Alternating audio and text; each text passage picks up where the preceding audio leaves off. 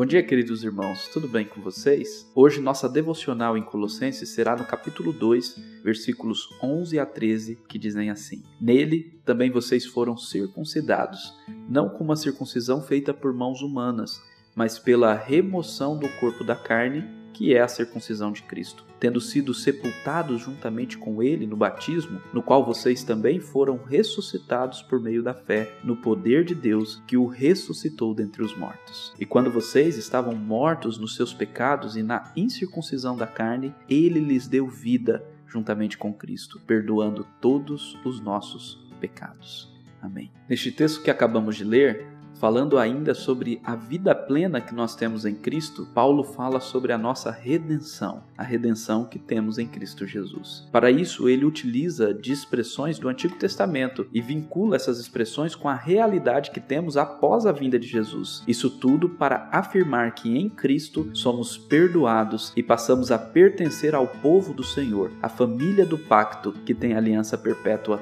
com o Senhor. No versículo 11, assim, Paulo fala que em Cristo fomos circuncidados. A circuncisão era um ritual do Antigo Testamento que selava os filhos de Abraão como filhos do pacto e pertencentes assim à aliança de Deus com o seu povo. Este sinal que os homens recebiam foi ordenado pelo próprio Deus quando firmou aliança com Abraão, apontando para o plano salvífico de Deus de enviar o seu filho ao mundo para nos redimir de nossos pecados. Todo macho era circuncidado ao oitavo dia, isto é, o prepúcio de seu órgão genital era arrancado e apontava para a promessa da descendência e do descendente. Sendo Jesus judeu, ele foi circuncidado ao oitavo dia também, e como mais excelente cumpridor da lei, ele cumpriu-a perfeitamente, para que fosse o nosso redentor e o nosso libertador da maldição que o não cumprimento da lei trazia sobre nós, pecadores.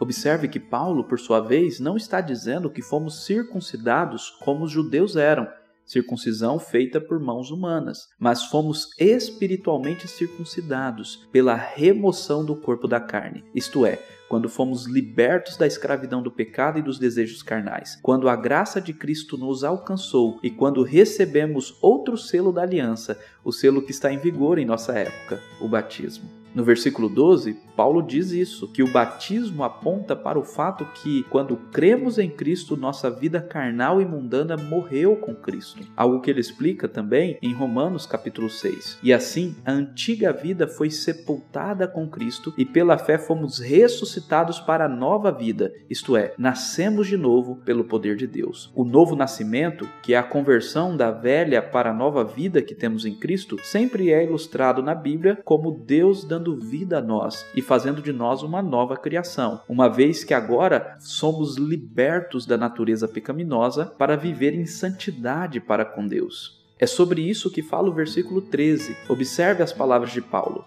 E quando vocês estavam mortos nos seus pecados e na incircuncisão da carne, ele lhes deu vida juntamente com Cristo, perdoando todos os nossos pecados. Antes da fé em Cristo e da conversão, nossa realidade era de estar morto e incircunciso isto é, distante de Deus e da família de Deus, debaixo de maldição e sem ter aliança com o Senhor. Não existe nada pior neste mundo do que viver nessa realidade. Mas quando estávamos nesta realidade, por amor, Deus nos deu vida em Cristo e com Cristo, perdoando todos os nossos pecados. Na sequência deste capítulo de Colossenses, Paulo vai nos falar como recebemos o perdão de nossos pecados, mas este é um assunto para a próxima semana. De forma prática, uma pergunta que esse texto levanta é: é: você já nasceu de novo? Isto é, você já creu em Cristo e foi não apenas perdoado de seus pecados, mas liberto deles? Quando estamos em Cristo, somos libertos da carne. Há um despojamento da carne, isto é, um abandono de pecados, uma mudança de vida. Se você pensa que creu, mas não mudou de vida, não abandonou o seu antigo modo de viver, repense sua conversão e peça a graça de Cristo. Se em Cristo recebemos a circuncisão espiritual, nossa carne então morreu. Se nele fomos batizados e ressuscitados, para a nova vida, nós vivemos para a glória dele, em santidade e retidão e em adoração. Por fim, posso dizer também que não existe verdadeiro convertido que não deseje adorar comunitariamente. Se lhe falta este anseio, peça ao Senhor. O batismo é um sinal que recebemos que confirma a nossa fé em Cristo e nos faz pertencentes a uma família, a uma igreja local. Congregar e fazer parte de uma família local não é apenas indispensável, mas é essencial no cristianismo.